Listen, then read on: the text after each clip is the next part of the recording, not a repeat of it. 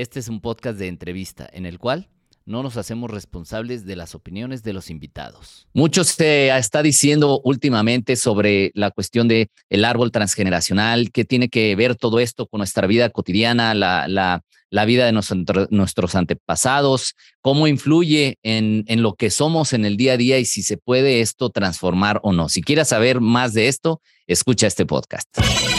Esto es Vive más libre. Un espacio auditivo para transformar tus pensamientos, creencias, limitaciones y miedos. Abre tu mente a nuevas posibilidades. Vive más libre, sin límites, sin miedos, solo libertad. Presentado por Iván Martz.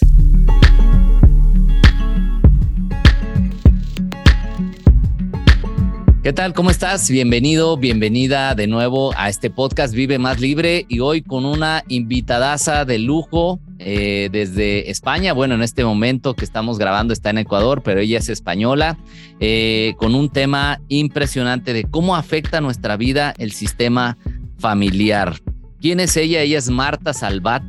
Ella es conferencista y escritora, psicoterapeuta y acompañante en, de un curso de milagros especialista en terapia transgeneracional y árbol genealógico, escritora de ocho libros publicados, entre ellos Tú eres yo, Decide de nuevo, Prioridad tu paz y El árbol transgeneracional y muchas otras cosas más que ella es, pero nos llevaríamos todo el podcast prácticamente presentándola. Así es que bueno, bienvenida Marta y gracias por aceptar esta invitación. Gracias a vosotros, Iván, y súper agradecida de que podamos compartir y hablar de nuestros ancestros. Así es, bueno, pues comenzando ahora sí que a entrar en, en materia, eh, ¿qué significa el árbol transgeneracional, nuestros ancestros y cómo es que esto puede influir en nuestra vida cotidiana? Porque muchas veces no, pues no tiene nada que ver mi abuelo, mi bisabuelo, en quién soy o qué tendría que ver, pero ahora que ya es un tema como que ya está sonando un poquito más o un mucho más por todos lados. ¿Qué nos puedes decir de esto? ¿Cómo, ¿Qué significa esto del árbol transgeneracional y cómo nos influye? El árbol transgeneracional es nuestro sistema familiar, tanto si lo hemos conocido como, como si somos adoptados, como si hemos tenido muchísima relación. Y la verdad es que los estudios nos dicen que somos más de un 90% árbol. Significa que de la misma manera pues que heredamos el color de los ojos, heredamos las facciones mm, de la cara, heredamos también eh, temas artísticos, heredamos cualidades, pues también heredamos principalmente emociones, que por eso nosotros necesitamos hacer el estudio del árbol, porque de alguna manera todas las emociones no sanadas, ocultas, secretas que ha vivido mi sistema familiar, de alguna manera las estoy repitiendo yo porque somos literalmente repeticiones de nuestro sistema familiar. Ok, entonces quiere decir que así como se hereda la, la, genética física, también se heredan las emociones, pero ¿cómo es que se transmite esto? ¿También es genético, es energético o cómo podemos entender esto y, y que nos convierte en una repetición, pero ¿cómo es que se transmite? ¿Es así tal cual genético o de qué manera se transmite? No, no, no es, no es un tema genético, es un tema de conciencia. Nosotros cuando hablamos de conciencia hablamos de mente. Entonces da la impresión de que somos muchas mentes dentro de un sistema familiar, pero en realidad solo es una única mente con una posibilidad dividida para aprender más. Entonces, lo que ha vivido una mente también lo sigue sintiendo la otra, tanto si son cosas buenas como si no son tan buenas. Entonces, todas esas memorias de nuestro árbol en las que no se aprendió, esas memorias pasan a generaciones descendientes para que ellos, que cuando se active ese programa o esa memoria, puedan resolver aquello que de alguna manera hemos heredado y que ellos no supieron resolver. Ok, y de alguna manera, entonces, ¿yo qué necesitaría saber o en qué momento me, me, tendría que dar cuenta que algo de lo que no funciona, por decir, en mí o que está frenándome en mi vida, tiene que ver con esta mente colectiva, si lo estoy entendiendo, esta conciencia colectiva? ¿Cómo, ¿Cómo saber esto? ¿Cómo detectarlo? ¿Y qué necesito saber si quiero sanar esa parte? Lo podemos detectar muy fácilmente, por ejemplo, si vemos que estamos viviendo lo mismo que nuestros padres o lo mismo que nuestros abuelos en versión 2022. Si estamos viviendo bloqueos, si, sentimos que estamos viviendo una vida que no nos corresponde, si sentimos que no encajamos, si se activa de golpe, sin previo aviso, una enfermedad, una depresión, un ataque de pánico, o sea, cualquier cosa que nosotros sospechemos que no nos corresponde, y esto todas las personas que nos están escuchando lo van a poder entender, que uno dice, es que parece, parece que no soy ni de este planeta, ¿no? Como que no encajo, debo esforzarme para vivir. O sea, o, esos proyectos que siempre se empiezan y nunca terminan. Que, que, parece que tengamos un yuyu encima. Entonces, pues siempre, siempre que veamos algo que no es armonía, podemos dar una visión al árbol. Y no necesitamos nada, simplemente la intención, la intención de querer aprender de la situación que estamos viviendo. Ok.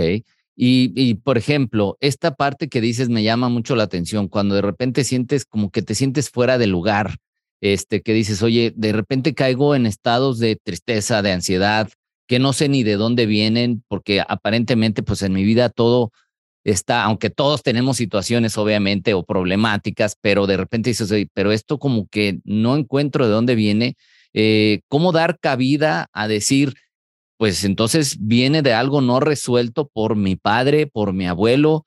¿Cómo como que nos cruza un poquito los cables, ¿no? Esto es decir, porque al final pues soy un individuo, debería ser solo mío, pero ¿cómo, cómo es que podemos entender que, que viene de allá y por qué se transmite? Es que se transmite principalmente porque no se evolucionó a través de una situación. Si, por ejemplo, nosotros en el presente estamos viviendo un estrés emocional a través de cualquier situación, de una crisis laboral, de pareja, de enfermedad, de lo que sea, y nosotros no canalizamos, no expresamos lo que estamos sintiendo, no buscamos un aprendizaje de para qué estoy viviendo esta situación y no la consigo vivir en paz, pues todo esto se queda almacenado en una carpetita de mi subconsciente. ¿Y qué sucede? Que mi descendencia va a heredar esta carpetita para intentar solucionarlo. El tema es que no, hay un, no ha habido hasta ahora una intención de evolución y sobre todo de aprendizaje de esa situación. Entonces, como nosotros estamos aquí para evolucionar, entonces si no lo conseguimos nosotros, lo va a conseguir alguien de nuestro sistema familiar por abajo. Ok, ¿y cómo? Eh, porque entonces me, me, imagino como una un archivo que se queda en la nube, por así decir, y que luego baja en, en, la siguiente persona, por ponerlo en, en términos actuales. Perfecto, perfecto. Eh, entonces queda, se va a la nube y no está resuelto, y entonces en la siguiente generación resulta que vuelve a bajar a ver si esta persona sí se entera y se, y se da cuenta y rompe la cadena, por así decir. Pero, ¿cómo darnos cuenta que está pasando eso y cómo empezar a romper esa cadena? Porque tal vez estaríamos viviendo más libres, este, como yo siempre digo, si entendiéramos esto y además es difícil trabajarlo, se puede trabajar de manera sencilla, cómo cortar yo esa, esa, esa cadena que ha venido de distintas generaciones. Que, que, viviremos eh, más libres cuando resolvamos estos programas que son alianzas, son lealtades que tenemos con nuestros ancestros, esto sin ninguna duda. Todas las personas que han hecho un estudio del árbol lo pueden corroborar que, que son millones, evidentemente. Cuando, insisto, cuando nosotros sentimos que algo no va bien, entonces pues bien de la mano de un acompañante, de un, o, o bien cada uno eh, dibujándose su árbol, porque hay en las redes sociales, hay en Internet los medios para cada uno dibujarse su árbol y poner la intención de preguntar qué es lo que tengo que aprender, cuál es el sospechoso que tengo que encontrar. Entonces, de alguna manera, el árbol te va guiando. Si tenemos fechas, pues nos es más fácil encontrar un sospechoso que otro, pero al fin y al cabo, eh, siempre va a ser muy, muy, muy fácil encontrar quién vivió lo mismo, pero con un nivel de conciencia eh, queda muy mal decir menor, ¿no? Queda mal, queda mal, pero con un nivel de conciencia pues que no le alcanzó para hacer las preguntas correctas. El problema es que ahora quizás tampoco nos hacemos las preguntas correctas y van porque tenemos una cultura de resignarnos, de sacrificarnos, de aceptar, de rendirnos. De decir, pues así, así me tocó, así soy y pues ya ni modo, ¿no? Exacto, entonces pues si hay esta cultura, pues entonces no pretendamos que nuestra generación descendente viva algo mejor.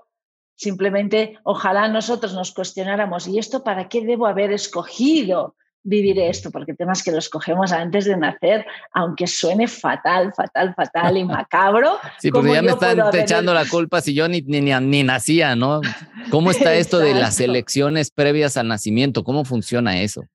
Porque hay unos pactos antes de, que nosotros eh, encarnemos en este cuerpo, dentro de este sistema familiar y dentro de este inconsciente colectivo, son unos pactos que yo asumo y escojo y acepto porque tengo los recursos espirituales para solucionarlo. Si no, no lo escogería. El problema es que una vez estoy dentro del programa de enfermedad, de crisis, de traiciones, de lo que sea, no me acuerdo de que yo escogí esto porque tenía la capacidad de superarlo y de ayudar a los que no lo consiguieron. Pero de alguna manera ellos me eligen, mi sistema familiar me eligen y yo acepto ser la elegida que esto, Iván, es súper interesante. ¿Cuántas veces nos sentimos víctimas de nuestro árbol?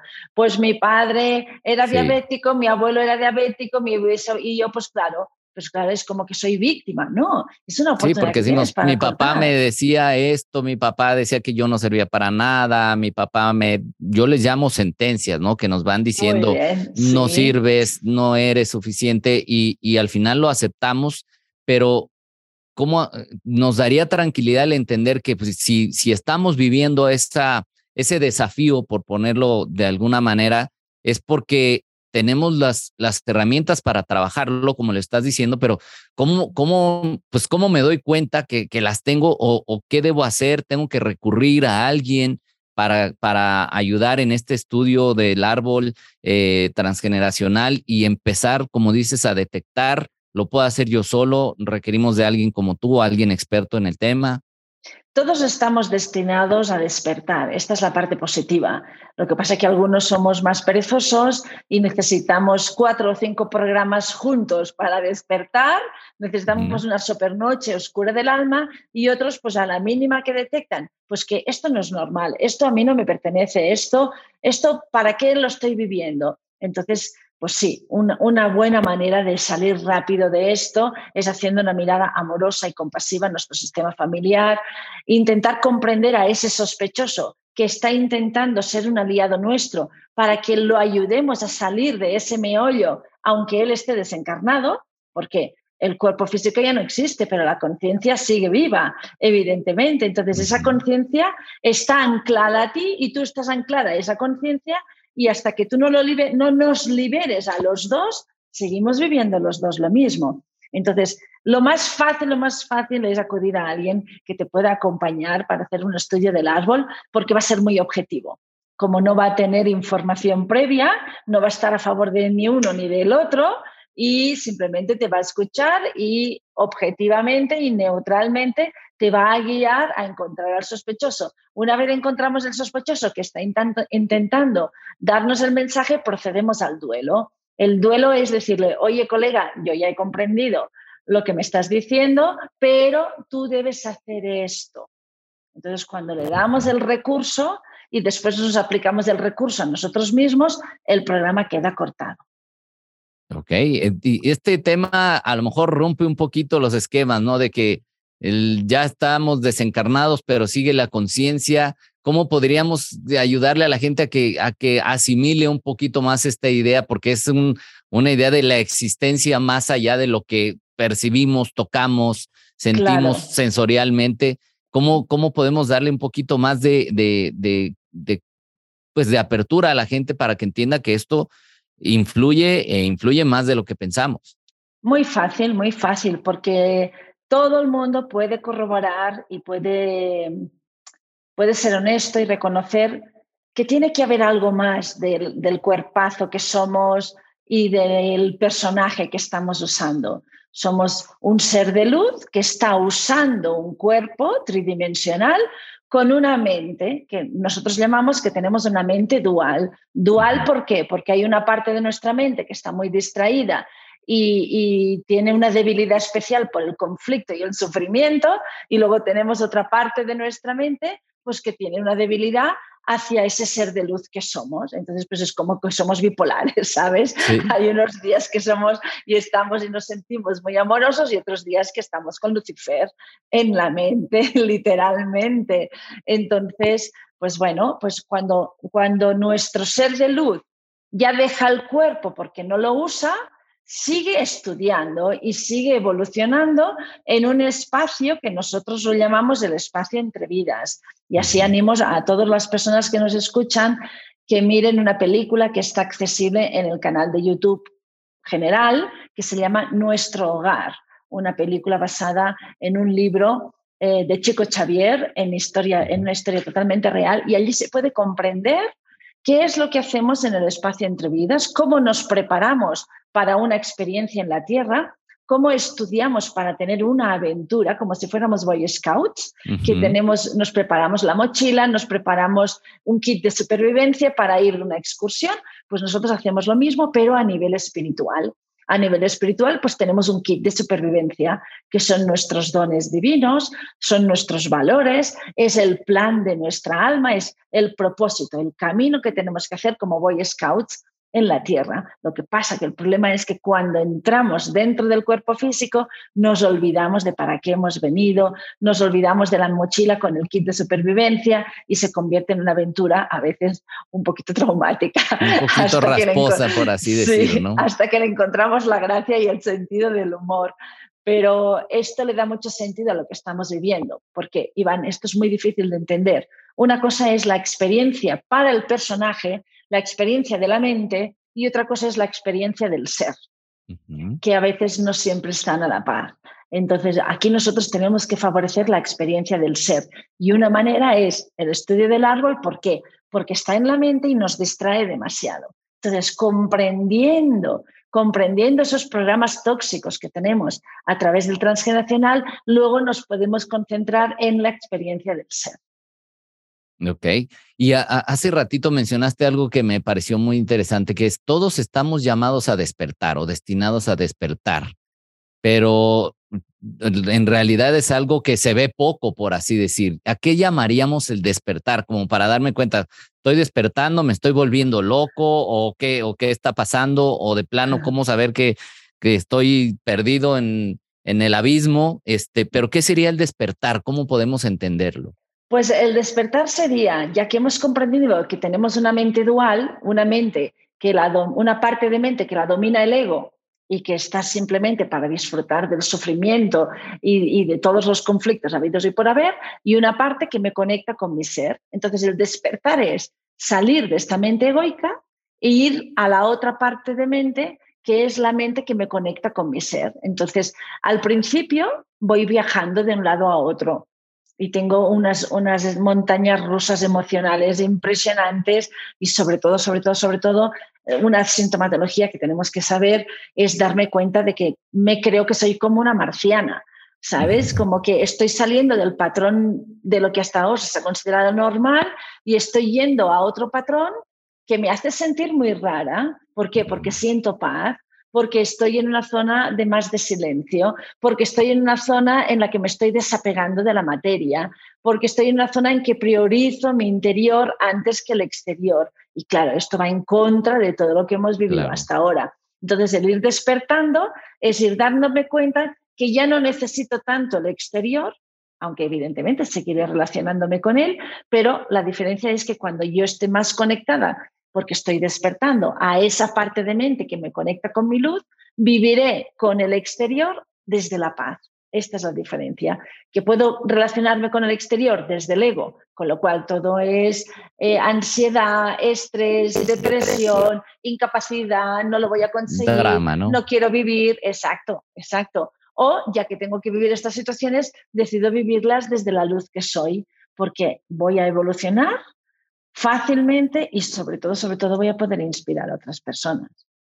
Me encanta esto y la parte donde estamos a veces en este, digo, es una percepción, tú, como que estamos en un momento general. Hay más más no a esta parte de, de, de este despertar. Puede ser, no sé si es por conciencia colectiva, por momento evolutivo o cómo llamarlo, pero que está generando mucho conflicto, que está generando mucha ansiedad, mucha incertidumbre. Eh, y, la parte eh, a la que me gustaría llegar en este punto es por las relaciones, por las cosas y, y el a veces decir, oye, pero puedo entrar en un estado, como dices, de más tranquilidad. A la vez que puedo entrar a ese estado, me pongo más ansioso porque siento o me siento mal por porque ya no quiero tener ese se, ha entrecortado un poquito y no he entendido del todo la pregunta, pero me parece, me parece que estás diciendo que cuando empezamos a despertar, bueno, me voy a callar porque no sé si me escuchan. Sí, sí, te escuchamos. Ah, ah, vale, vale, es que se me congeló la imagen, perdona. Cuando empezamos a despertar, pues primero de todo nos podemos sentir culpables por nuestro propio bienestar, ¿de acuerdo? Y por otro lado, cuando la parte del personaje, la mente egoica, está oliendo que nos vamos a ir al campo contrario, le da un ataque. Y entonces, ¿qué hace? Pues ponerse histérico y hacer lo posible para distraernos y poner en duda la decisión que hemos tomado de despertar. Entonces, pues a lo mejor nos, nos hace sentir peor físicamente, pues que si bloqueos, eh, estamos más torpes, tenemos un efecto dominó de cosas que van mal y, van en peor, pero esto es la, la, la agonía del ego que no quiere que vayamos al otro lado. Y, después también está que por un lado queremos despertar porque queremos sentir paz, está claro, pero por otro lado no queremos dejar de controlar. Y eso también nos pone en lucha. tenemos un patrón de control, de tener expectativas, de, pretendemos controlar inclusive la vida. Y, y, esto pues nos desorienta un montón, pero hay que pasar por esas crisis. Lo lamento porque porque uno al final tiene que tomar sus propias decisiones. Y sí que es verdad que cuando juegas un partido es mejor estar solo con un lado, ¿sabes? Porque estar con dos lados te puede confundir. Y aquí es como que estamos jugando con dos campos. Y, como siempre, perdona. No, no, está, está bien, termina y te, y te comento.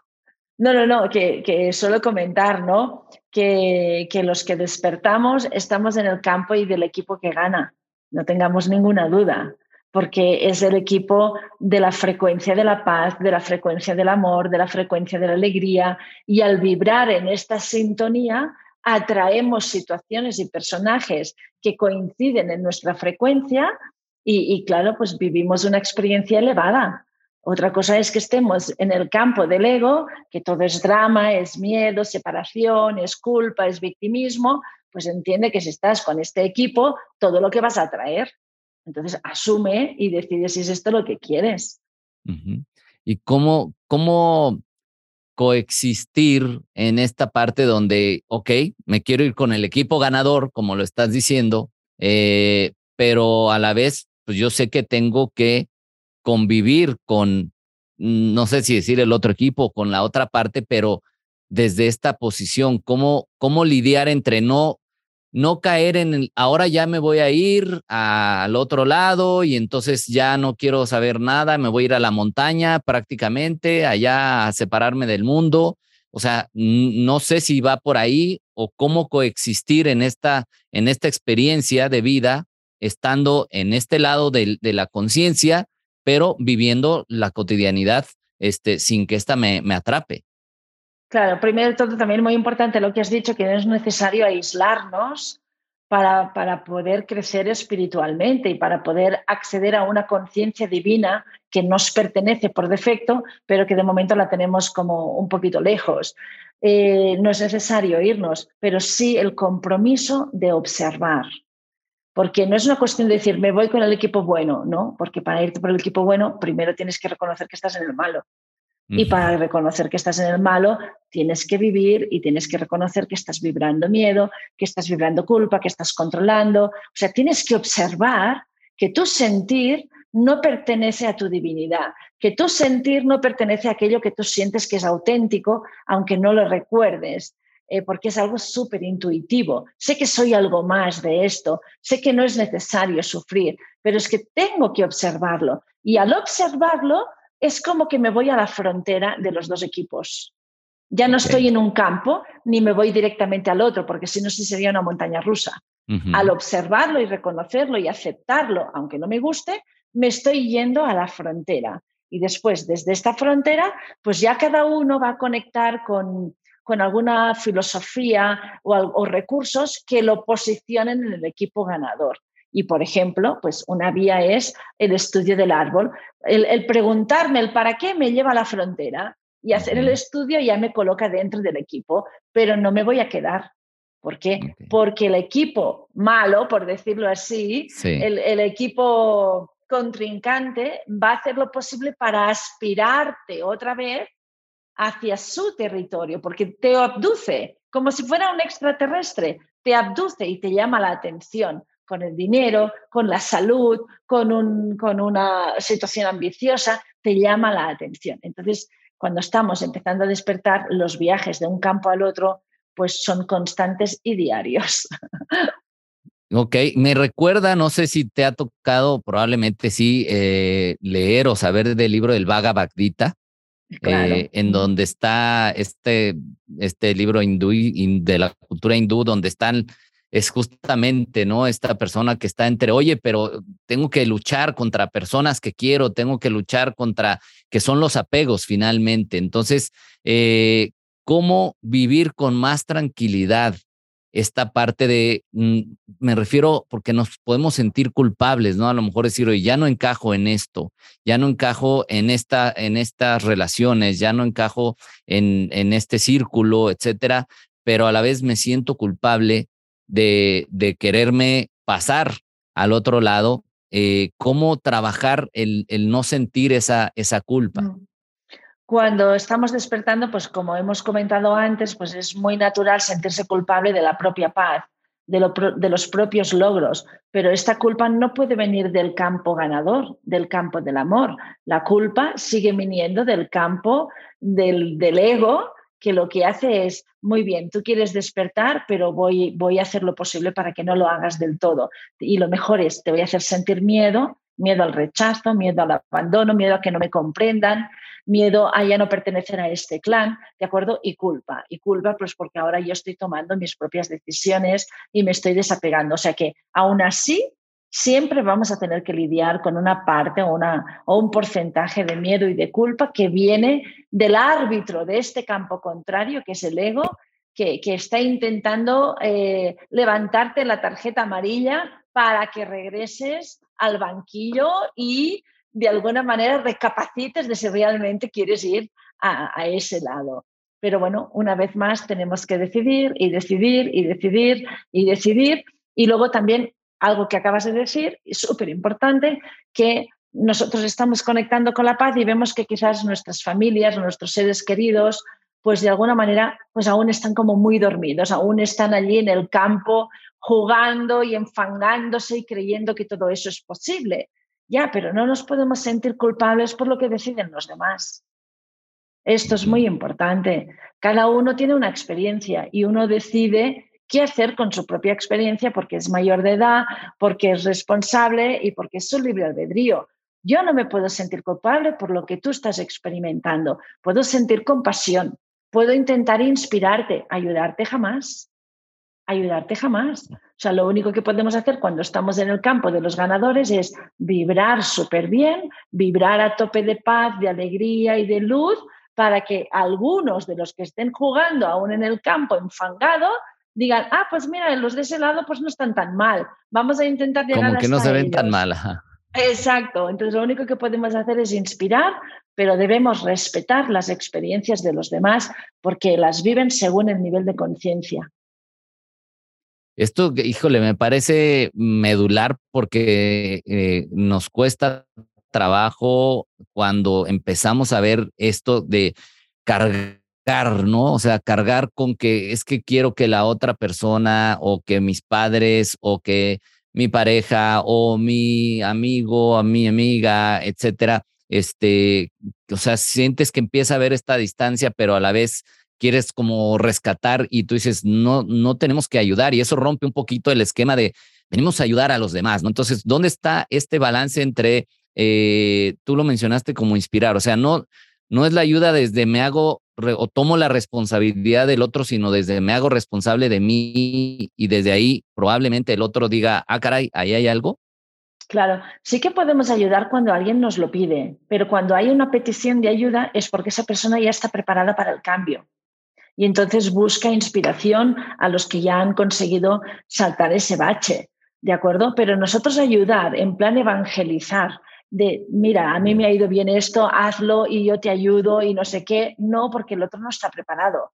Quizás va a haber eh, una mejoría, pero va a ser totalmente puntual, porque ha sido tu energía que la ha sacado de allí, pero esta persona después va a caer y es posible que caiga más fondo. ¿Por qué? Porque no salió de ella el impulso de aprender y, de despertar. Entonces, ayudar sin que nadie lo pida no, no se puede. Y si alguien lo hace, que me explique cómo lo consigue porque hasta el día de hoy la experiencia nos dice que no se puede ayudar a quien no lo pide y a quien no quiere salir de ese estado. Si una, persona tiene una depresión o está enferma o está viviendo una crisis económica y no pide ayuda porque reconoce que quizás está pensando de una manera equivocada y necesita cambiar de mentalidad, si no está en ese punto, no podemos hacer absolutamente nada. O sea, es, es estar dándose de golpes contra la pared. O sea, no, esa persona, y, nos vamos a agotar, vamos a invertir una energía en un ponzo totalmente sin fondo, porque esa persona no está preparada.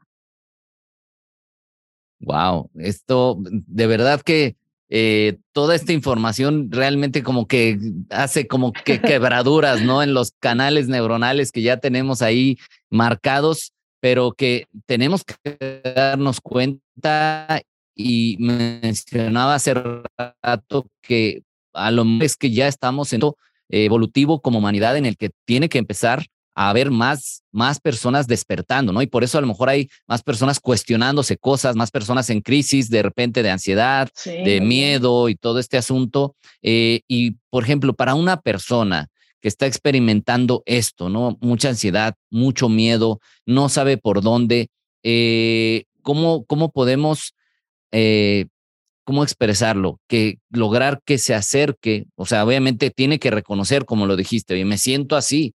Entonces, ahí es donde debe acercarse a, una, a, una, a un estudio de su árbol y, qué puede descubrir ahí, como dices, al sospechoso, pero darse cuenta y cómo empezar a, a hacer el cambio para, para ir encontrando en este juego, en este baile de ir y venir, ir encontrando más mi asiento en el lado, en el equipo ganador, como lo has dicho, este, cómo es el proceso que tiene que vivir cuando está en ese momento justo de crisis. Y muchos hemos vivido crisis existenciales y después nos hemos dado cuenta que para algo estaba ahí, pero cuando estamos en ese punto es como difícil vislumbrar. Eh, ¿Cómo podrías ayudarnos a, entender esa parte? Mm. A ver, a ver si puede quedar bien explicado. Nosotros hemos quedado que antes de venir a esta experiencia humana escogemos unas situaciones. Las situaciones que escogemos siempre son para resolverlas, con, el, con un porcentaje de un 99,99 eh, más 9 de posibilidades de que lo vamos a resolver. Significa que nosotros escogemos una lección, pero tenemos la respuesta de la lección. O sea, no escogemos la lección y nos tiramos aquí a la tierra en plan salvaje y a ver cómo sobrevivimos. No, nosotros escogemos un, temario y como si tuviéramos unas preguntas test y las respuestas están en otro libro. Nosotros venimos con los dos libros, venimos con la pregunta y venimos con la respuesta implícita, ¿de acuerdo? Igual que una planta venenosa. Hay una planta venenosa y muy cerquita de ella está la planta antídoto, la planta que neutraliza los efectos del veneno o de la alergia de lo que haya provocado. Pues nosotros venimos con el libro de las preguntas y con el libro de las respuestas perfectamente acoplados. Entonces, cuando yo me cuestiono, ¿para qué estoy viviendo esto? ¿Qué sentido tiene? Aparece la respuesta, pero está escondida porque el equipo de los malos, por decirlo así, eh, no quiere que veas la respuesta. Pero como es inevitable que la pregunta y la respuesta se encuentren, mi subconsciente va a manifestar en el exterior alguna manera para que yo encuentre esa respuesta. Bien puede ser escuchando un programa de radio, bien puede ser escuchando un, audio o, un anuncio por la radio, eh, leyendo algo en el periódico, he visto un vídeo en YouTube. O sea, de alguna manera la respuesta está preparada para salir. ¿Por qué? Porque tú activaste la pregunta. Al activar la pregunta, la respuesta ya está llegando. Lo único que tienes que favorecer es que llegue. Entonces, a cada persona, dependiendo del nivel de conciencia y con qué conecta más, pues le va a venir o un estudio del árbol, o le va a venir eh, una sesión de Reiki, o le va a venir un, grupo de estudio de milagros, o le va a venir el poder de la hora del Eckhart O sea, a cada uno le va a venir lo que sea porque la respuesta está destinada a ser descubierta. Entonces, esta es la parte positiva. ¿Y qué, pasa? Porque yo, yo creo que hay eh, respuestas que nos aparecen, pero que nos negamos a verla, ¿no? Hay veces que casi, casi que te la ponen aquí enfrente y, y, la evades o no, pero ¿qué pasa? Y que de verdad no estamos en el momento para darnos cuenta o estamos demasiado apegados o, qué, lo que sucede es que la, parte de la mente despierta dice que ya es el momento, que estás preparado, pero la parte de la mente del juego sucio, la parte de la mente del ego, dice que no estás preparado. Entonces, hace lo posible para dilatar la llegada de la respuesta. Pero es que el, el tema es que si a mí se me activa un programa o un conflicto o una crisis, es porque mi parte divina considera que ya es el momento de resolverla. Entonces, como yo sé que la estoy viviendo ahora porque tengo los recursos para resolverla, simplemente paciencia, humildad y, pidamos a esta parte de mente ganadora que nos ayude a que esto sea fácil y rápido, que yo lo pueda comprender bien. Pero también es muy importante lo que has dicho que pues uno no se siente preparado. ¿Por qué? Porque hay unos apegos muy fuertes y no quiere dejarlo conocido. O sea, ¿cómo voy a dejarlo conocido? Me da un miedo terrible la luz, porque literalmente la luz nos da miedo, el amor nos da miedo. Y aquí los que nos escuchan, ya sé que el amor es súper guay y es a lo que aspiramos como seres humanos, pero es a lo que más tememos. Tememos al, al amor, pero si tememos al amor es porque creemos que el amor puede herir. Pero ¿cómo el amor iba a herir? ¿Cómo es posible esto? Que alguien me lo explique. El amor no puede herir y el amor no puede ser herido. Es esta mente con este árbitro conflictivo que nos dice y nos convence que el amor puede herir o que nosotros podemos ser heridos. Pero bueno, esto es el árbitro, es su opinión. Nosotros estamos aquí para experimentar lo contrario. Entonces no, no hay que apurarse. Lo importante es observar, decidir, vale, quiero aprovechar esta situación para despertar o no la quiero aprovechar, con lo cual decido seguir en el conflicto. Entonces, si uno decide seguir en el conflicto, es que no está maduro para subir un peldañito en la escala de la evolución. Y ahorita dices de, decidir, entonces desde hace ratito traía, se me vino a la mente el, el papel que juega el atreverse a tomar decisiones eh, que nos dan miedo, ¿no? El atreverse a, romper con patrones, con cosas que ya estoy viendo, que me están lastimando. Es como si el zapato me está lastimando, pero mm, atreverme a decir, bueno, me lo voy a quitar y sé que va a haber otro, pero la toma de decisiones, ¿qué importancia o qué papel juega en todo esto? El decir, ah, me atrevo a decidir aunque me duela, o sea, enfrentar ese dolor que genera las rupturas que pueda provocar esto, ¿no?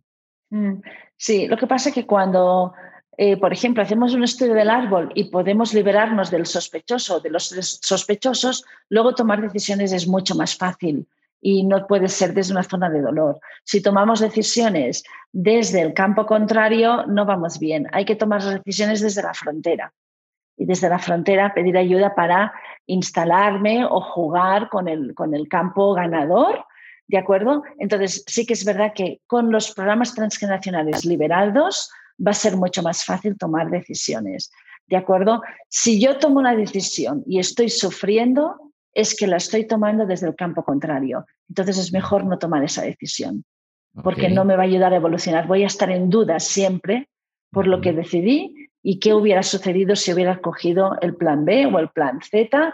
Entonces, si uno no está en paz, no puede tomar decisiones. Y cuando la toma, está en paz y siente que, wow, menos mal que la he tomado. Qué ciego estaba mientras no la tomé. Cuánto sufrí sabiendo que tomar la decisión me habría liberado. Pero dilatamos, dilatamos el amor. Es que es esto, dilatamos el amor. Sabemos que tomar una decisión nos va a dar paz y no la tomamos porque nos va a dar paz y nos sentimos culpables. Entonces estamos diciendo que dilatamos conectar con el amor. Bueno, pues paciencia, es que estamos aprendiendo, no lo sabemos hacer mejor.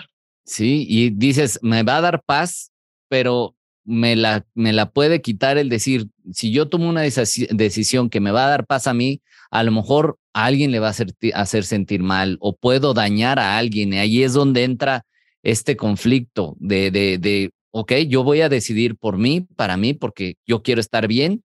Probablemente eso haga sentir mal a alguien o le haga daño, por ponerlo entrecomillado, este, cómo trabajar esa parte, porque muchas veces sabemos y, e intuimos, ¿no? Este, o sea, yo sé que esta es la decisión que me va a traer eh, sentirme mejor, pero híjole, no lo quiero hacer porque se va a sentir mal esta persona conmigo, porque a lo mejor me deja de querer, porque a lo mejor va a decir que fui una mala persona, es toda esta serie de rollos que dices del árbitro de la tarjetita amarilla ahí como avisando, pero cómo, cómo dejar de hacerle caso a eso para realmente superar y, respetar la experiencia del otro, no sé cómo llamarlo. Primero de todo, con sentido común. Si yo tomo una decisión que me va a llevar a una zona de paz, significa que ahora estoy vibrando denso y vibrar paz me va a llevar a vibrar un poquito mejor.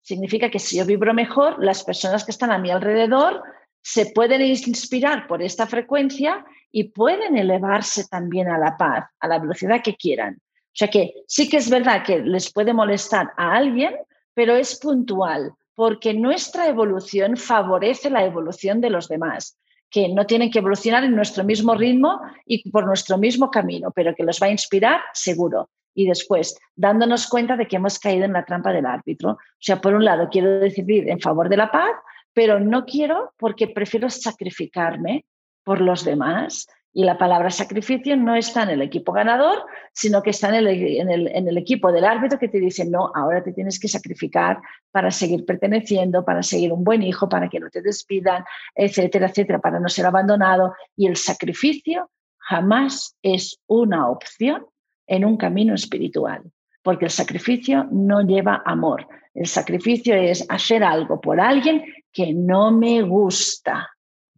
Si pudiera, no lo haría, pero lo voy a hacer para que me concedan la herencia, para que reconozcan que soy la mejor hija, para que vean que soy la mejor amante, para que el otro se divorcie de la otra y venga conmigo. Me voy a sacrificar por ellos, cuando lo único que hacemos, y esto va a sonar fatal, va a sonar en el campo de batalla una patada en la espinilla de las buenas, cuando yo me sacrifico por los otros, lo único que hago es hacer tontos a los otros, porque no les permito la evolución. Los estoy complaciendo, estoy subvencionando sus caprichos emocionales a costa de mi evolución.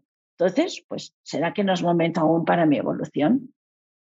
Wow, esto creo que es es algo, ahora sí que pura médula en este tema, ¿no? Porque a la yugular, está a la yugular.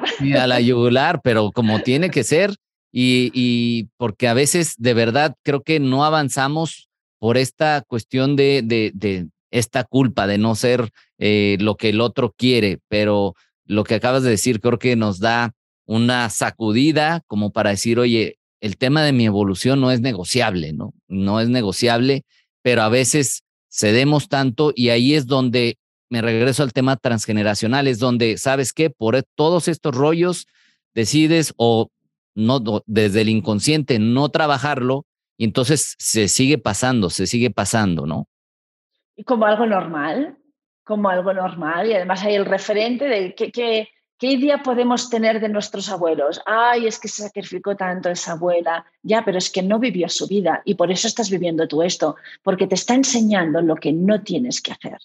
porque aparte de que ellos buscan un cómplice, en esa complicidad nos están enseñando lo que no tenemos que hacer, porque a ellos no les dio paz, a ellos su teoría no les funcionó el tema de sacrificarse, el tema de permitir que el marido tenga no sé cuántas amantes con no sé cuántos hijos y yo, como he firmado hasta la que la muerte me separe, yo no me muevo de aquí, aunque me apalice, aunque abuse de mí sexualmente, porque mi deber es estar aquí y lo hago por el bien de mis hijos. ¿Ya? Pues los hijos, ¿qué, qué imagen tienen de la madre? De una amargada de por vida. Mi madre no consiguió ser feliz o sea, esto es tremendo, que no aprendamos de los ancestros, que nos están diciendo que no les fue tan bien, que reconozcamos y que ellos ya reconocen que no les fue tan bien con las ideas y las teorías que tenían, pues ¿por qué nosotros tenemos que seguir pagando por ellas? Ni muchísimo menos decimos, muy bien, ya lo he comprendido, me ha quedado clara la lección, tú perdónate allí donde estés que yo me voy a perdonar como pueda aquí donde estoy y a partir de ahora voy a decidir cómo deseo vivir esta experiencia presente, porque hasta ahora no he podido decidir. No he podido decidir porque tenía unos programas transgeneracionales, pero ahora que ya me voy descargando de ellos, soy más objetiva y puedo saber lo que realmente quiero y no quiero. Eh, y esta parte puede ser desde la cultura en la que vivimos interpretada a lo mejor como que egoísta, ¿no? Nada más está pensando en él, nada más está pensando en ella y no le importa cómo me sienta yo eh, en el tema de hasta poner límites, oye, dejo esto o ya no permito esto porque ya me di cuenta que lo tengo que aprender y lo tengo que trascender, pero a la vez puede ser interpretado, mm, pues nada más estás pensando en ti, no te importan los demás, ¿cómo lidiar con esta parte? Claro, cuando uno es el que se siente egoísta y dice, pues ahora yo voy a poner límites y ahora yo voy a vivir lo que me dé la gana, yo le recomiendo que no lo haga. ¿Por qué? Porque lo está haciendo desde una zona de castigo, no lo está haciendo desde una zona de paz. No lo está haciendo con propiedad y con amor propio, porque una cosa es el egoísmo y, otra, y, la, la autoestima y otra cosa es el amor propio. ¿De acuerdo? El egoísmo y la autoestima pertenecen al árbitro, pero el amor propio pertenece al ser de luz que soy. Y cuando yo lo hago desde esta paz, yo entiendo que no tengo que educar a los demás ni tengo que castigarlos porque entiendo que los demás son un espejo mío. O sea que me estoy amando a través de los demás y tengo paciencia porque si los demás aún no me reconocen como su espejo, no pasa nada, es que ya lo van a reconocer. Pero si en algún momento quisiera un mínimo cambio en el exterior, yo tengo que abrazar mi paz y de la paz subir a la compasión, de la compasión subir a la felicidad, a la alegría, hasta que llegue al amor. Y los demás, pues con la mandíbula que se les cae al suelo, diciendo, ah, mira, pues el otro tenía razón, a ver cómo subimos hasta allá arriba. ¿De acuerdo? Pero no, un patrón egoísta ni hablar. Y sí, si los demás dicen, pues tú eres el egoísta, no pasa nada. Simplemente tenemos que reconocer el miedo en el otro. Tenemos que reconocer que el otro tiene mucho miedo a perderte, tiene miedo a estar solo, tiene miedo a perder el control. Entonces, pues paciencia y le podemos decir, mira, quizás tú estás asustado, pero yo también lo he estado, pero estoy haciendo un proceso. Quizás te puede interesar hacer el tuyo, porque ya que yo he tomado esta decisión, tú debes estar en paz. No puedes vivir mi decisión desde la guerra.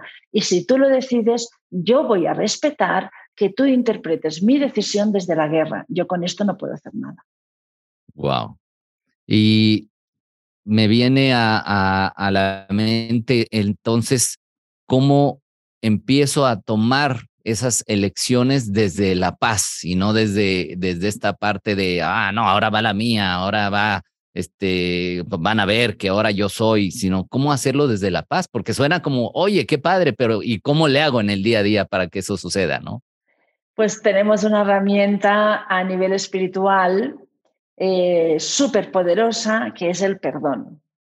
Perdonándome, perdonándome porque no lo sé hacer mejor, perdonándome porque creo que soy mala persona, me perdono porque me juzgo, me perdono porque me exijo, me perdono porque creo que soy cutre o friki o raro, me perdono porque creo que no soy válido, me perdono porque creo que lo estoy haciendo mal, me perdono porque literalmente he hecho daño a alguien, pero es que no tengo nivel de conciencia para hacerlo diferente.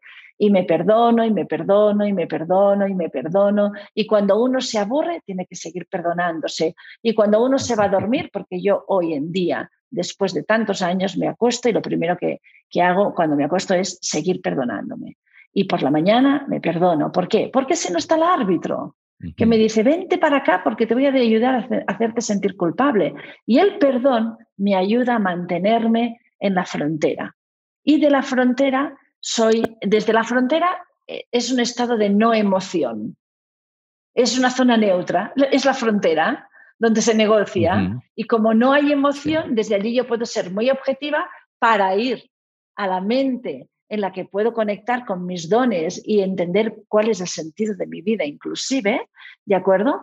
Pero sin emoción. O sea, neutralidad total, que, que lo llamamos ecuanimidad. Ecuanimidad es cuando somos capaces de no reaccionar, de no poner emoción, ¿de acuerdo? Ante cualquier situación. Simplemente ya estamos en un punto de evolución en el que podemos ser ecuánimes y desde la ecuanimidad decidir, pues me voy con el campo ganador. ¿De acuerdo? Pero debes, debo estar sin emoción. Y aquí recomiendo, si me permites, el libro de Cartole, que me gusta muchísimo, recomendar El poder de la hora, que es un libro en el que nos ayuda a estar en la frontera, que la frontera también representa el presente, el momento presente, porque cuando nosotros estamos en el campo con el árbitro de la tarjeta amarilla, nos parece que estamos en presente, pero en realidad estamos en pasado. ¿De acuerdo? Y tanto en la frontera como en el campo de los ganadores estamos en presente. Y solo en presente se vive en paz. Entonces, todo es un proceso, ya lo sabes tú muy bien, en el que cada día hacemos pasitos que nos ayudan a llegar a la frontera. A veces retrocedemos, a veces llegamos a la frontera y estamos dos días y volvemos a retroceder hasta el árbitro y así estamos un montón de tiempo hasta que nosotros nos vamos comprometiéndonos más con esta frontera. ¿Y cómo, cómo ser, eh, cómo tomar distancia de las emociones y de la mente cuando en un sentido somos seres manifestados emocionales y, mentales? ¿Cómo, ¿Cómo hacer esta distancia para poder entrar en este, en este campo central? Porque podemos distinguir y observar una vez más qué tipo de emociones tenemos, si son emociones que nos elevan y nos inspiran o son emociones que de alguna manera nos degradan, nos hacen sufrir o nos debilitan. Entonces, observando la emoción, si yo estoy en una emoción debilitante, significa que estoy enganchada a pensamientos debilitantes que evidentemente vienen dados por situaciones externas que no me gustan y no acepto, ¿de acuerdo? Y sobre todo transgeneracionales, entonces decidiendo, perdona, decidiendo no, observando que estoy viviendo una emoción debilitante, ya sé que estoy en el campo contrario. Entonces aquí, perdoncito, pero a la de ya, pero en perdoncito intravenoso. Y no, medular, como tú dices, directamente a la médula, para que me llegue hasta el cerebro, ¿de acuerdo? Y así me voy distrayendo de esta emoción debilitante y voy a ir conectando con la paz, que no es una emoción, sino que es un estado. Nuestro estado natural como seres divinos es la paz. Nuestro estado natural es la inocencia.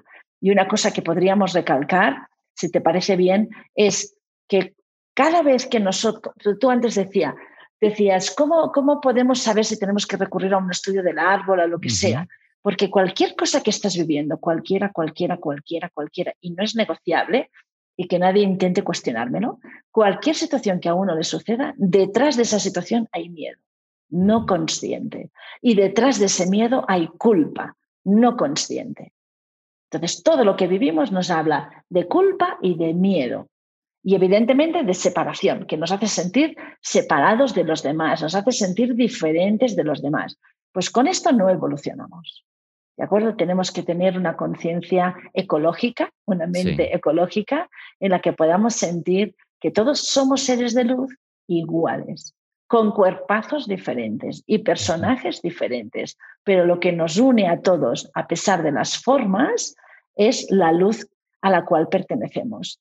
De que al fin y al cabo somos hermanos espirituales, aunque no nos guste escucharlo, o podemos decidir soy hermano de este, pero no de aquel otro. Bueno, todo, va, todo va a llegar, pero también recalcar que la humildad, sin humildad nadie se va a la frontera, que se olvide. ¿Y cómo aplicamos la, humildad en este sentido para, para que es humildad de aceptar que estoy eh, justamente atrapado? En el equipo contrario. La, la, humildad de reconocer que estoy en el equipo contrario y que quizás, quizás no tengo razón. Porque si yo tuviera razón, no estaría viviendo el problema que estoy viviendo. Si yo tuviera razón, si mis teorías fueran ciertas, si mis creencias fueran válidas, yo estaría en paz pero es que estoy en guerra. Y yo tengo que reconocer humildemente, y tengo que ser honesta, de que estoy en guerra, que nadie me comprende, que no me sé explicar, que de alguna manera me atacan, que tengo que defenderme, que necesito ver quién va ahora a fastidiarme. No estoy en paz y tengo que reconocerlo. Y hasta que uno no reconozca que no está en paz, nada que hacer, no pasa nada, a dormir y a roncar. y, entonces es importante cuando te sientes ya en un estado así que dices, ya algo me está diciendo que tengo que despertar, es pedir ayuda, es acercarse a, alguien como tú o a alguien que haga eh, ejercicios que nos ayuden a, a, a, impulsar este despertar. Sí, si, un, si un ser siente que lo más natural es una ayuda de alguien que ya ha pasado por esto porque le va a ser el camino más fácil y porque se siente acompañado, pues perfectamente válido. Y hay otras personas que hacen un camino totalmente en solitario y sigue siendo igual de válido porque va a su velocidad, va asimilando, va descartando lo que no le va gustando. O sea, cada uno va a sentir cuál es su mejor manera de, de llegar a la frontera. Y en el día a día, ¿cómo podemos irnos acercando a esa frontera? ¿Qué hábitos cotidianos podríamos implementar como para empezarnos a salir de, esta, de este círculo en el que estamos atrapados, que nos empiecen como que a sacar, ¿no? De, de, de esta mm, aborigen o no sé cómo se diga. Este, pues, pues mira, por... Sí, adelante. Pues mira, por la mañana al despertar ya podríamos poner una intención. Podríamos tener el propósito de que independientemente de cómo, de cómo me vaya el día, el propósito es vivir en paz. El propósito es estar el máximo de tiempo en el equipo ganador. El propósito es que mi mente sea guiada por el árbitro del equipo ganador y que no sea guiada por el árbitro del equipo perdedor. O sea, es la intención que pongo. Aquí cada uno, dependiendo de en qué punto esté, pues ya va a sentir si tiene que pedir ayuda a sus guías, a sus maestros espirituales, al Espíritu Santo, a Jesús, a su yo superior, pero que mi mente sea guiada por esa parte de mi sabiduría a la que yo no accedo fácilmente. Es, es, una intención. Y luego durante todo el día, cada vez que observo que estoy juzgando, perdonarme, porque si juzgo estoy en el campo contrario. Entonces, y, esto es muy básico, muy básico dentro de una evolución y de un crecimiento personal, ya no digo ni espiritual, ya digo personal. El juicio. Cuando yo juzgo, estoy allí matándome literalmente y clavando puñales a los que son de mi propio equipo contrario. o sea, estoy en el equipo contrario y encima me los estoy cargando. ¿De acuerdo? Y estoy en el equipo contrario y yo con el cuchillo también me acuchillo yo misma. ¿De acuerdo? Pues porque me juzgo un montón. Entonces, como mínimo, como mínimo, dejar los juicios, que sería como soltar las armas. Estoy en el campo contrario, pero sin armas. Porque cuando juzgo estoy en el campo contrario, pero tengo el machete, tengo la ametralladora, tengo el sable, tengo la bomba, tengo la... Y si no lo sé manejar, pues voy a acabar con todos, incluido conmigo, ¿no? Exacto, o sea, si me fastidian mucho, aprieto el botoncito rojo y se acabó. ¿Sabes? Entonces, como mínimo, como mínimo, no juzgar. Y, déjame que me machaque, que machaque a la gente. Las personas que juzgan, disculpadme todos, no tienen nada más que hacer. no tienen vida propia, ¿no? No tienen vida propia, están haciendo de árbitros, están haciendo de jueces. No, no, perdona, que bastante tienes tú con tu vida de aclararte tú lo que tienes dentro de tu cabeza deja a los demás en paz, que también tienen bastante con sus guerras. Venga. Entonces, venir realmente con la conciencia de que somos responsables de nosotros y nada más. Y ya está. Muy bien. Y, que los demás solo nos, son un termómetro, los demás solo son un termómetro que nos dicen dónde deberíamos estar. Estoy encantado con todo esto que, has hablado. Eh, para ir cerrando un poco el, tema, eh, ¿esto del árbol, transgeneracional es lo mismo que las constelaciones familiares? Es muy parecido, es muy parecido. Tienen unas bases muy parecidas, como es el honrar, a nuestros ancestros, aunque no nos gusten lo que haya hecho, eh, el, reconocer que cada personaje ha tenido un rol que no podía ser diferente, porque esos roles que han desarrollado ha servido para que los demás evolucionaran y aprendieran de lo que no tenían que hacer, o aprendieran a ser madres o padres. O sea, hay unas bases que nos, que nos unen ¿De acuerdo? Eh, entonces, lo que pasa es que con el árbol transgeneracional nosotros siempre nos preguntamos del para qué. ¿Para qué he sido yo la escogida? ¿Para qué yo escogí un padre ausente? ¿Para qué yo escogí una madre que me, que me maltrataba? El para qué es súper importante. Y nosotros con el estudio del árbol incorporamos el perdón, que es la base del duelo. ¿De acuerdo? Pero ambas, ambas técnicas son muy parecidas y nos ayudan a abrir la conciencia. Entonces, totalmente recomendable si a alguien le resuena más hacer una constelación familiar antes que un estudio del árbol. El estudio del árbol es muy bonito, claro, yo voy a defenderlo, aunque me encantan las constelaciones también, ¿eh? y las recomiendo, porque es como aquel que dice, quiero ver de dónde viene mi apellido. Sabes que hay estudios de los apellidos, ¿no? Pues aquí, pues es un estudio de las emociones, de dónde vienen, quién fue la primera que le pasó esto, ¿no? y además, pues todas las todos los mensajes de amor que nos da el árbol con la sincronía de los, de los nombres, la sincronía de las fechas, la sincronía de los aniversarios, son, son mensajes de amor que ellos nos dan que son súper bonitos. Perfecto. Y, me gustaría eh, terminar con algo que no sé si esté muy relacionado, pero me refiero a la intuición, o sea, cómo interpretar, porque todos intuimos, pero a veces no hacemos caso. La intuición tiene que ver con, con el despertar, o sea, y cómo darnos cuenta que nuestra intuición nos está diciendo algo. Muy bien, pues mira, así como el árbitro del equipo contrario tiene la tarjeta amarilla para distraernos y para abducirnos hacia ese lado del conflicto, el árbitro del equipo ganador también tiene la tarjeta blanca y nos va mandando mensajes. Y estos mensajes que nos mandan son como certezas, no, no, son mensajes como una frase que podemos estar hablando tú y yo ahora, son intuiciones que nos está diciendo, es por aquí, es por aquí, por aquí va bien. Y esta intuición hace que nosotros reconozcamos las sincronías, esas causalidades que vemos en el exterior, ¿de acuerdo? Y significa que estamos interpretando la tarjeta blanca del árbitro del equipo ganador. Es esto. Y el termómetro sería qué tan en paz estoy con las decisiones que estoy tomando. Mi presente. Mi presente me dice, me dice a través de lo que estoy viviendo con el trabajo, con las parejas, con el dinero, con mi cuerpo físico, el, tipo de emoción, si son emociones elevadas o son emociones debilitantes, son lo que me dice si estoy en un campo o en otro y todo va a ser a través del presente. Por eso hay que observar muchísimo en el presente el sentir. No tanto el pensar, sino mi sentir, mi sentir más sincero. Pues es que estoy hecho polvo. Pues venga, pues empecemos por aquí. Honestidad. Pues estoy mal. Pues a partir de aquí ya vendrá la respuesta porque está a punto de salir honestidad y humildad, como decías.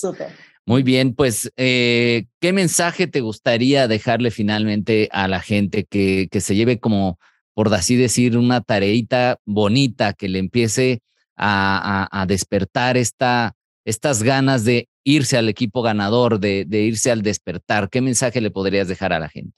El mensaje que daría es que no tenemos ninguna opción en pleno 2022 en plena evolución de la conciencia humana, de sentirnos víctimas de nuestra vida. Si alguien se siente víctima de su propia vida, de su pasado o de su presente, está en el campo contrario y está jugando y jugando y jugando y jugando y siempre pierde. Y nunca se da la opción de crear un nuevo partido. Siempre está perteneciendo al mismo partido y se excusa con el mismo partido y no evoluciona a causa de que no decide estar en otro partido. Entonces, si una persona cree que es posible el victimismo, así será. Pero si alguien siente que tiene suficiente dosis de victimismo, pues ya van a aparecer los recursos para que salga de esa zona y para que pueda ver con compasión su pasado, para que llegue a perdonar el pasado por más fuerte y duro y terrible que haya sido. Pero si nosotros seguimos sintiéndonos víctimas, que tengamos claro que nuestros hijos así lo van a vivir. Y si no tenemos hijos biológicos, tenemos hijos simbólicos, que son nuestros proyectos, son las cosas que queremos manifestar o experimentar. Son espejos de nuestros hijos que no tenemos biológicos.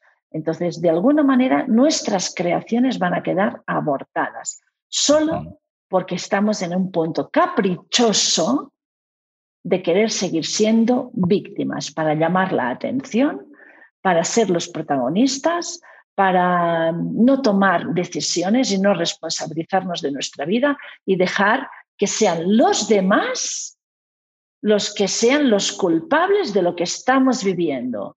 Si yo soy víctima, necesito un culpable. Y el culpable puede ser el vecino, puede ser mi tatarabuelo que no lo conocí nunca, puede ser el gobierno, puede ser el COVID, me da absolutamente igual. Si uno cree que el victimismo es posible, que disfrute, pero que no amargue a los demás, por favor. Por lo menos. Muy bien, Marta. la verdad es que nos has dado mensajes impresionantes de ahora sí que directos y sin escalas, ¿no? Los mensajes, lo cual te quiero agradecer mucho. Yo he aprendido mucho en esta conversación y espero y estoy seguro que las personas que nos están viendo y escuchando también lo están haciendo. Gracias por todo lo que estás aportando al mundo y me gustaría que compartieras a la gente tus redes sociales, donde te pueden seguir, porque podemos seguir aprendiendo de ti constantemente. Gracias, gracias Iván. Pues bueno, mi página web es martasalvat.com y mi canal de YouTube es Marta Salvat Balaguer y a partir de allí ya tendréis los links del Instagram, eh, del Facebook y del TikTok. Y, pero bueno, no os cerréis a nadie porque hay mucha información a nuestra disposición en el campo cuántico que debemos escuchar con respeto, que debemos escuchar sin juicios, porque nunca sabemos si aquello que estamos juzgando en algún momento nos puede ir bien. Entonces, respetemos todo lo que hay a nuestro alcance, porque a lo mejor no nos sirve a nosotros y le sirve a otra persona, y agradezcamos, agradezcamos al equipo ganador que a través de las redes sociales también me manda mensajes para que yo salga del equipo perdedor. Pues el, agradecido entonces en este momento soy yo contigo, Marta. Nuevamente, gracias por aceptar y siempre digo, el tiempo es el recurso más valioso que tenemos y tú te tomaste un tiempo para estar aquí, lo cual agradezco de corazón. De verdad, gracias por este tiempo y toda esta sabiduría que nos has transmitido. Gracias a ti siempre, Iván. Gracias a ti, a todo tu equipo, porque somos hormiguitas y vosotros también sois hormiguitas, cada día haciendo algo por si alguien escucha, por si alguien puede hacer una revolución, por si alguien se despereza. Súper agradecida y os honro muchísimo. Igualmente, igualmente, bendiciones, muchas gracias y pues con esto terminamos ya este episodio. Eh, que estoy seguro que nos ha hecho, nos ha dado una buena sacudida, pero para bien, para empezar ese despertar. Gracias por habernos escuchado eh, o visto en el canal de YouTube. Si estás en Spotify, eh, puedes ir a calificar el podcast ahí en las estrellitas, de preferencia con cinco. Y si estás en YouTube, que nos dejes algún comentario y te suscribas. Gracias, gracias a todos, infinitas gracias y recuerden que me encanta que estén aquí. Esto fue Vive Más Libre con Iván Marta.